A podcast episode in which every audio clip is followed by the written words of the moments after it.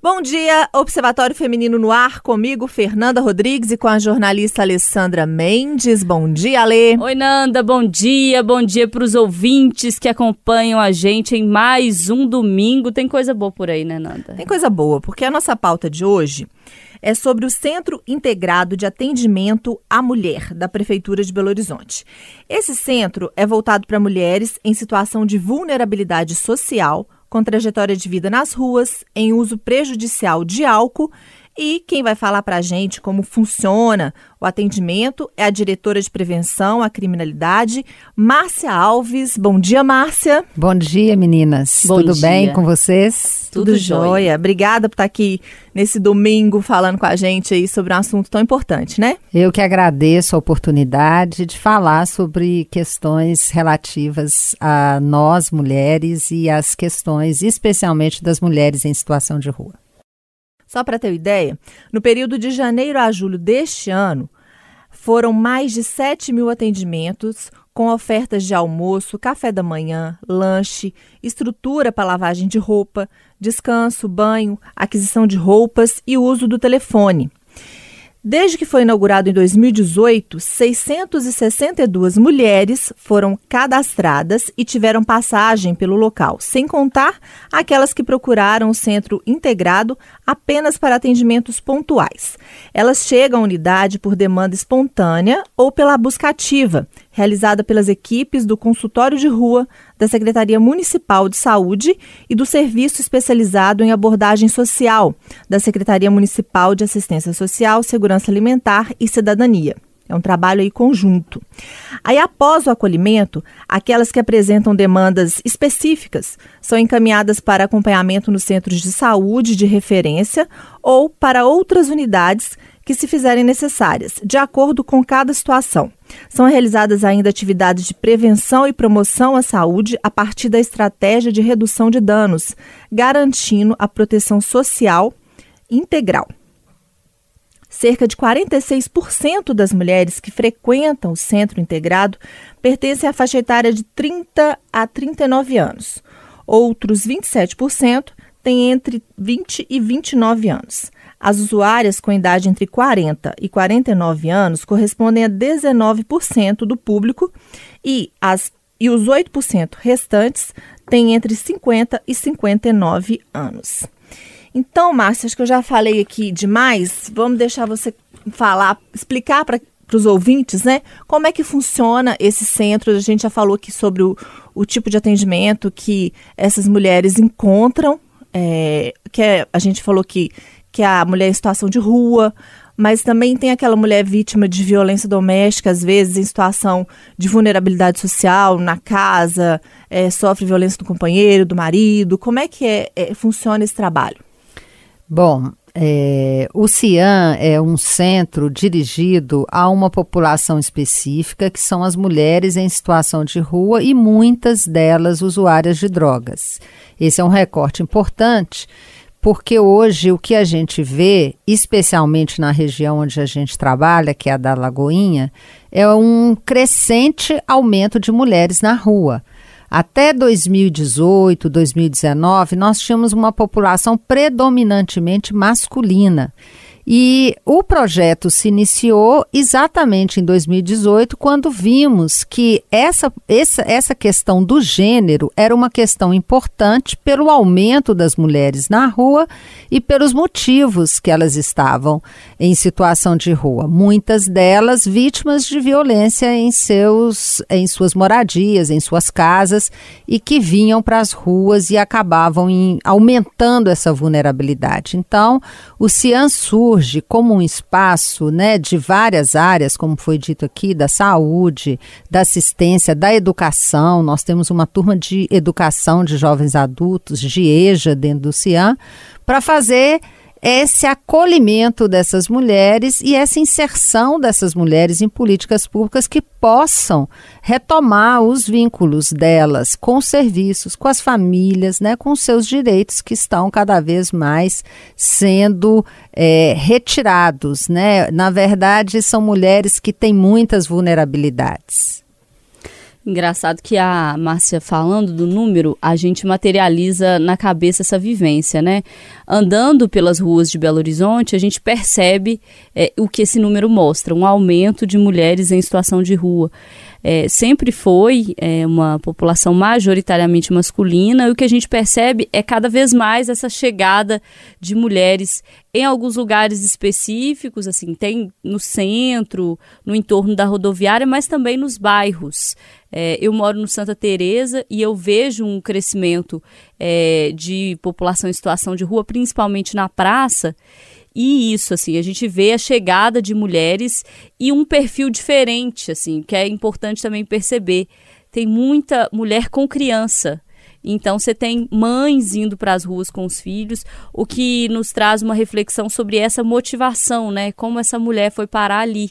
Claro que a gente tá. Eu, por exemplo, estou falando isso com base em achismo meu, né, com base em percepções apenas, mas me parece que a pandemia aprofundou a questão financeira para essas mulheres, é, a questão da de muito tempo sem escola também, essas mulheres não tinham para onde levar os filhos, e principalmente também com, com o retorno da escola em alguns períodos, e aí essa mãe acabou perdendo o emprego, muitas trabalhavam é, fazendo faxina, é, prestando serviço, e aí perderam esse serviço, e aí muitas são mães sozinhas, né? Não tem companheiros, não tinham como sustentar, também não tem estrutura familiar, foram parar na rua. Isso é uma percepção do que eu vejo, assim, ao meu redor. Claro que eu estou falando de um cenário que é diferente na prática é, para todo mundo, estou dizendo do que está ali perto de mim. E que é importante a gente perceber como, quando a Márcia está falando desses números, a gente tem que ter na nossa mente que são pessoas, né? Que às vezes é, o que se percebe muito é um fechar de olhos para a situação dessas pessoas que estão na rua, para essas mulheres que estão chegando. O que a gente precisa entender é como é que elas foram parar ali e principalmente como que a gente pode tirá-las, né, dessa situação. A gente, a rádio, né, em 2020 gravou uma série de documentários que a gente lançou em 2021 e dois episódios é, foram ambientados é, ali no canto da rua e nas ruas de Belo Horizonte em geral e com essa população em situação de rua. E é, foi muito interessante o período é, em que a gente fez esse laboratório, em que a gente esteve lá com essas pessoas, porque foi um aprendizado e mostrou o quanto é, nós, população em geral, estamos distantes dessas pessoas. Né, que não são moradores de rua, eu gosto sempre de reforçar que eles né, estão em situação de rua, porque rua não é moradia para ninguém.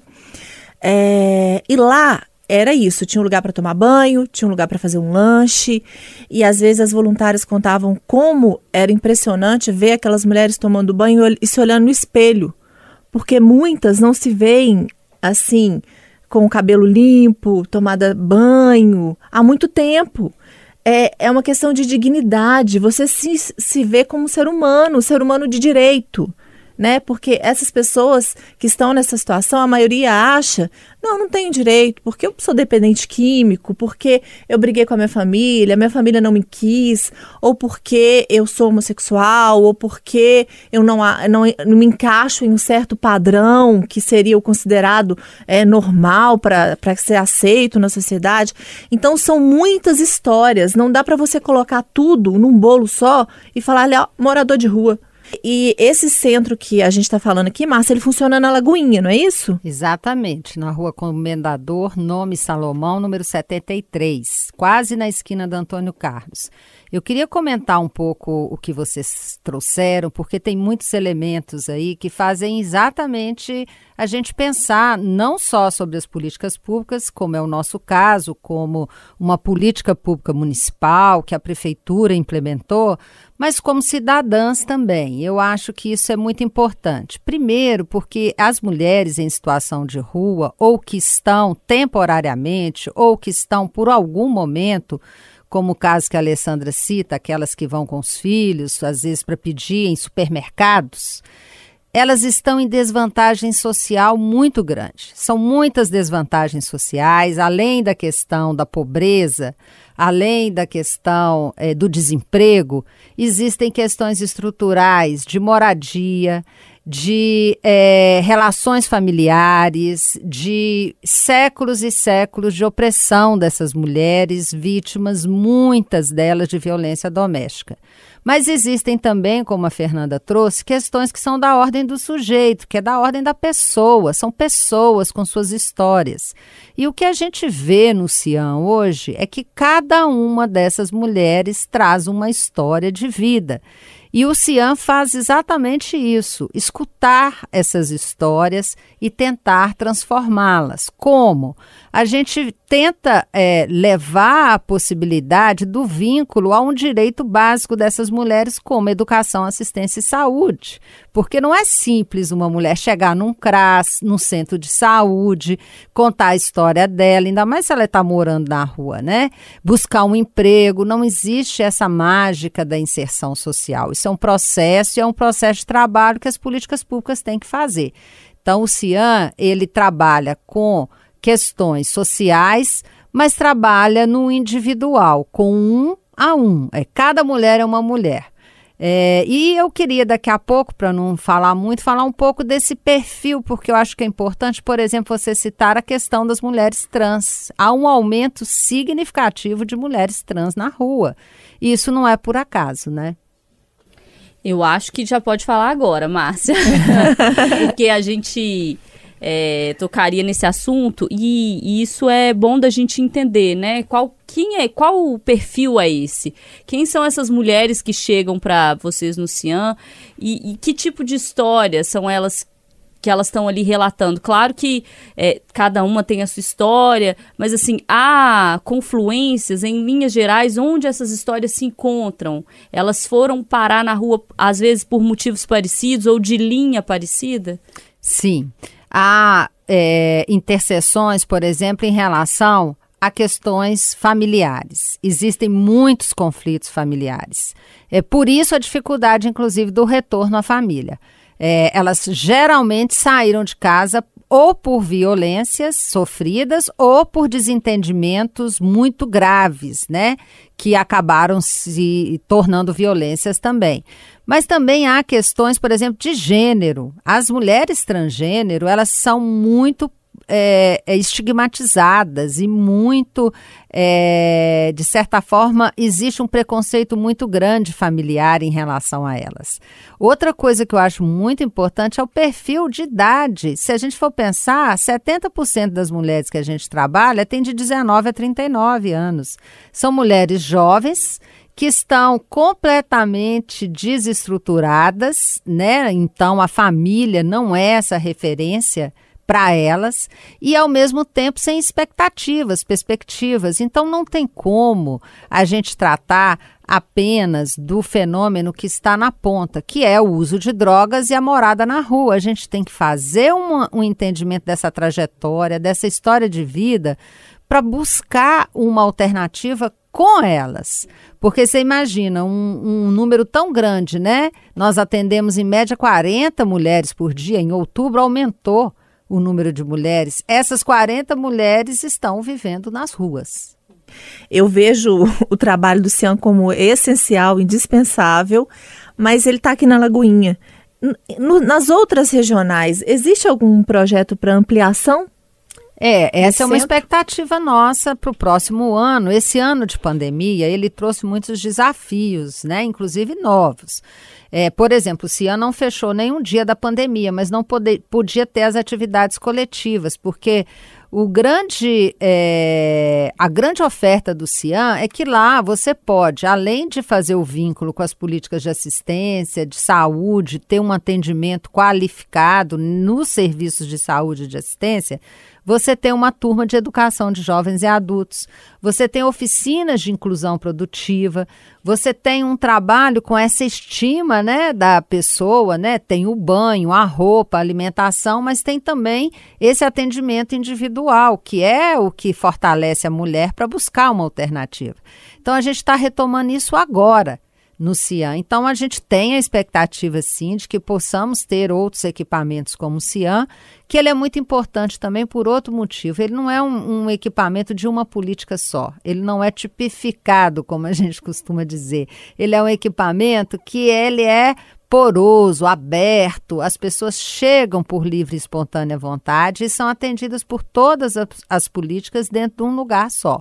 Então, eu acho que isso é um desafio muito grande, mas muito importante para a cidade pensar né, em outras possibilidades de termos mais equipamentos assim intersetoriais, abertos, que a porta aberta faz uma grande diferença. Agora, Márcia, entre esses desafios, eu queria falar sobre um que é um tabu social que com certeza atinge é, a área de vocês. Eu me lembro quando a gente fez matéria sobre Sersan, um dos problemas na ampliação do Sersan para a prefeitura ela, era conseguir móveis nas regionais é, em locais residenciais, porque as pessoas não queriam ser vizinhas do Sersan.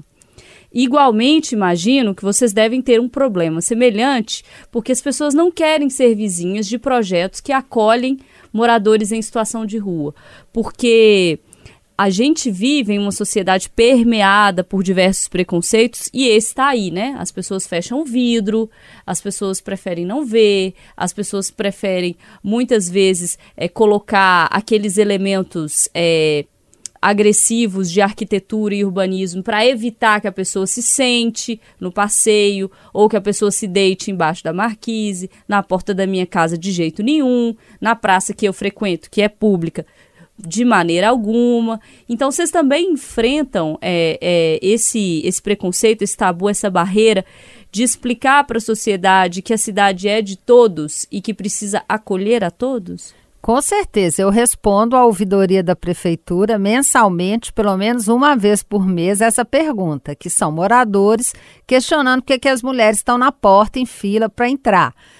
A gente responde, entende também né, a situação da comunidade, mas hoje eu acho que um, um desafio enorme é esse: trazer a comunidade para essa possibilidade de ajudar também, porque a gente só consegue resolver um problema social tão estruturante se a gente tiver o envolvimento da comunidade.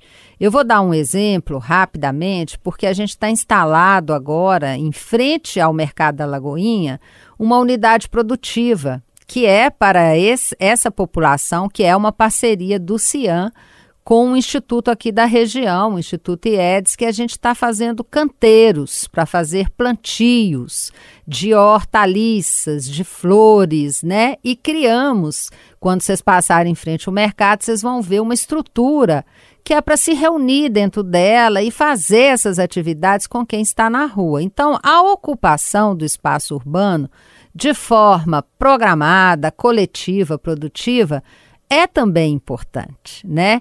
Então a gente está tentando, experimentando iniciativas como essa, em que uma área que era visivelmente degradada, hoje ela está sendo ocupada com essas pessoas também, mas para produzir e a partir dali estabelecer vínculos e a partir dali buscar uma geração de renda, por exemplo. Então acho que as pessoas têm essa dificuldade de, de entender os processos porque eles não são imediatos, né? Eles exigem. Então a gente está sempre enfrentando isso, mas estamos tentando fazer, experimentar novas tecnologias, novas, novos projetos para a gente é, mostrar para a comunidade que é possível a participação dela também nesses processos. É, a gente sabe de todo, toda a dificuldade, a gente sabe também que é um assunto que não se resolve é, de um dia para o outro é preciso realmente de um esforço coletivo. Mas dentre essas mulheres que são atendidas e das histórias que chegam é, até vocês, do trabalho que é feito com elas, o que, que você poderia contar para a gente que dê assim uma esperança, que dê um respiro para falar, gente, olha que bacana, é, pode dar certo, é possível. Bom, eu vou contar uma história muito bonita que é de uma usuária que esteve desde o primeiro dia no CIAM. Ela nunca foi ausente, ela sempre esteve lá e ela teve várias passagens muito difíceis, inclusive é, na segurança, né? Nós trabalhamos na Secretaria de Segurança e Prevenção. E essa mulher, ela, nesse processo dentro do CIAN, ela se transformou de uma tal forma que hoje ela foi contemplada como uma bolsa moradia. Ela se formou na EJA, lá dentro do CIAN, e agora ela vai iniciar o processo do ensino médio, né? E ela acabou de, de conseguir um trabalho. Então vamos dizer que ela fez o ciclo inteiro. Ela chegou com uma demanda de atendimento pela assistência social, depois, pela questão jurídica, ela sofreu uma violência muito grave do companheiro, inclusive precisou de um atendimento da saúde, foi hospitalizada, foi inserida na EJA, formou-se e hoje trabalha. Essa mulher fez um percurso completo na rede. Nós podemos dizer que ela acessou todos os serviços. E ela é o resultado que a gente tem mais concreto disso, de que é possível quando todos estão juntos. Mas eu diria também que, em média, hoje, por exemplo, é nesse mês de outubro, nós tivemos duas mulheres que retorna, retornaram para o interior. É um trabalho que começou há meses e agora elas moravam, né, em Belo Horizonte na rua e a gente fez e isso exigiu o quê? O vínculo com a família lá no interior, entender essa história dela lá no interior. Então, essa, essa articulação. E duas que foram indicadas para o abrigo. Hoje nós temos uma média de 15 a 20 mulheres que saíram das ruas. Eu acho que se a gente for pegar os estudos, né, sobre a, a, questão do tratamento, da reinserção social de usuários de drogas, os números são muito difíceis mesmo, eles são 1% a 3%. Então, eu acho que o CIAN, com toda essa novidade que ele traz, ele está tendo um resultado muito efetivo naquilo que é mais difícil, que é Independente se ela vai retornar para sua casa, mas se ela consegue viver a sua vida em uma moradia assistida, que seja um acolhimento institucional, para um dia conseguir a sua própria autonomia, que é o, o nosso ideal, eu acho que isso realmente é o que nos mostra que é possível. É quando você vê as mulheres na sua autonomia, morando é, em outro lugar que não é a rua. E o nosso desejo, né, Alessandra, Márcia, eu tenho certeza que esse projeto seja ampliado para todas as regionais aqui da nossa capital. Para você que está ouvindo aí também no interior de Minas, que as prefeituras consigam se espelhar nesse exemplo e que ações como essa sejam reproduzidas porque é um problema de todo essa população aí que está é, tendo adoecimento mental, tem é, dependência química, tem as questões sociais. Então, são muitos problemas e não são fáceis de resolver. Mas se a gente falasse, ah, não dá para resolver, ah, vamos limpar aqui a cidade, colocar, varrer, tirar tudo quanto é morador de rua, colocar num canto lá, não resolve. Não é essa, não é esse o caminho, não é essa a solução, isso é desumano. É, Márcia, muito obrigada mais uma vez. A gente está chegando aqui no final do Observatório Feminino de hoje. E é, é sempre bom a gente trazer um pouco de esperança para quem está aí, às vezes, nesse desalento como sociedade, às vezes a gente fica pensando, ah, mas não tem nada dando certo, não, mas os governos não fazem nada. Mas fazem. É, eu gostaria também de agradecer o espaço e dizer que é muito importante para uma secretaria que trabalha com segurança pública ter essa área que é da prevenção, a qual eu represento. Porque a nossa perspectiva de lidar com o público é da gente poder intervir nessa realidade social antes que o crime aconteça. Depois de acontecido a violência, depois de acontecido todos os traumas e todas as vulnerabilidades, né, e elas se agravam muito na rua, eu acho que a prevenção ela é essencial para que a gente possa pensar de outra forma a segurança pública. E é isso que eu acho que a gente está fazendo hoje com um equipamento tão potente como o CIAM.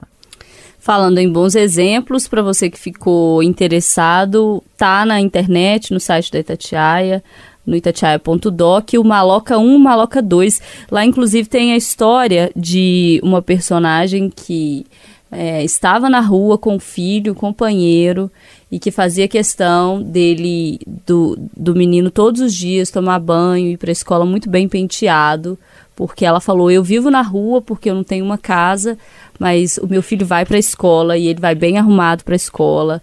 E lá no canto da rua ela encontrou acolhimento e está na fila esperando uma moradia, né? Já conseguiu, Já uma, conseguiu. já conseguiu uma A Bolsa é, Moradia. Bolsa Moradia já conseguiu na prefeitura e agora está um movimento aí para ela conseguir mobiliar a casinha dela. Então assim são algumas é, histórias que a gente acompanha desde que a gente se aproximou um pouco dessa realidade, porque é isso, é cada um fazendo um pouquinho. E você Exatamente. que ouve a gente pode fazer sua parte também, né? É, olhando pro lado, né, gente? Vamos evitar fechar o vidro, vamos evitar fechar os olhos, porque são pessoas passando por situações muito difíceis e, e uma delas falou isso com a gente. Hoje sou eu, amanhã pode ser você. Então a gente tem que pensar assim. É, estamos todas juntas, né? Isso é muito importante, essa união, é, porque isso é para nossa sociedade, é para todas nós. É isso. Uma excelente semana para todo mundo e domingo que vem a gente tá de volta.